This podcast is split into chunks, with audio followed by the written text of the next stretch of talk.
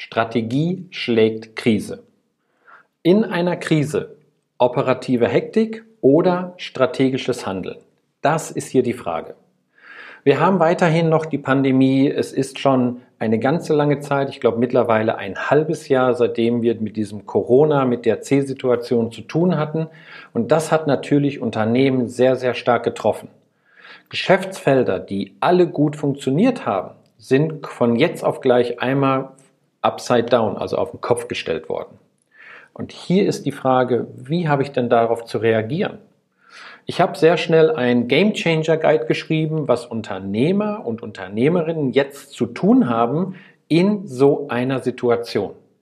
Und das heißt nicht, machen, machen, machen, irgendetwas machen, sondern jetzt erstmal nachdenken, zurücklehnen, analysieren und überlegen, was sind jetzt die wichtigen nächsten Schritte. Und ich lese ja immer wieder äh, Geschäftsberichte von Unternehmen, um die Strategie zu verstehen und hier auch in diesen Videos dir einmal näher zu bringen, dass Strategie eine wesentliche Komponente für nachhaltigen Erfolg ist.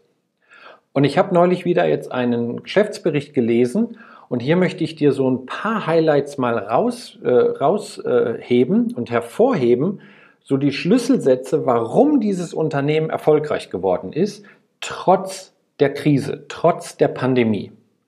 Denn es geht jetzt nicht darum zu sagen, oh mein Gott, jetzt haben wir, jetzt haben wir die, äh, die Krise, jetzt müssen wir die Ziele anpassen. Nein, bleib bei deinem Ziel.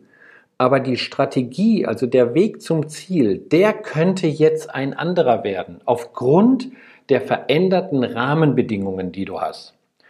Aber lass uns mal reingucken. Hier steht zum Beispiel, also als Zitat, damit unterstreicht das Unternehmen seine strategische Ausrichtung, den Anteil wiederkehrender Erlöse auf Basis langfristiger Kundenbeziehungen stetig zu erhöhen.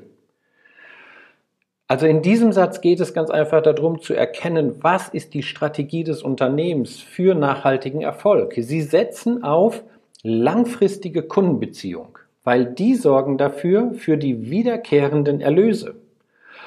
Also Sie setzen auf eine klare Bestandskundenstrategie, auch zum Thema Kundenbindung oder Verbindung und nicht auf das ganze Thema Neugeschäft, weil jeder weiß, jeder Unternehmer, jeder Vertriebler weiß, einen Neukunden zu akquirieren kostet viel, viel mehr Aufwand und Zeit und Geld, als einen Bestandskunden zu einem neuen Auftrag zu bewegen. Aber das ist deren Strategie, das kannst du hier rauslesen. Weiterhin geht es darum, wie Sie jetzt mit der Strategie in dieser Corona-Krise umgegangen sind. Da heißt es, das sagt der Vorstandsvorsitzende, trotz der Corona-Krise können wir auf ein erfolgreiches erstes Halbjahr zurückblicken, da wir unsere Unternehmensstrategie rechtzeitig auf die veränderten Verhältnisse angepasst haben. Sie haben die Strategie angepasst, nicht die Ziele. Okay? Das heißt, erstmal hinsetzen, schauen, wie sind die Rahmenbedingungen, wie sieht es aus, wie hat sich mein Markt verändert, was sind die Bedürfnisse des Kunden. Das sind strategisch wichtige Fragen, wo ich jetzt weiß, wie muss ich den Weg zu meinen Zielen anpassen aufgrund der Gegebenheiten. Das haben Sie hier ganz klar gesagt und deswegen konnten Sie trotzdem durch die Anpassung der Strategie, trotz der Krise, richtig gute Erfolge feiern. Okay? Und weiterhin heißt es, das letzte Zitat, Bisher konnte das Unternehmen aufgrund agiler Anpassungen der Unternehmensstrategie an die neuen Marktgegebenheiten auf die Inanspruchnahme von Kurzarbeit verzichten.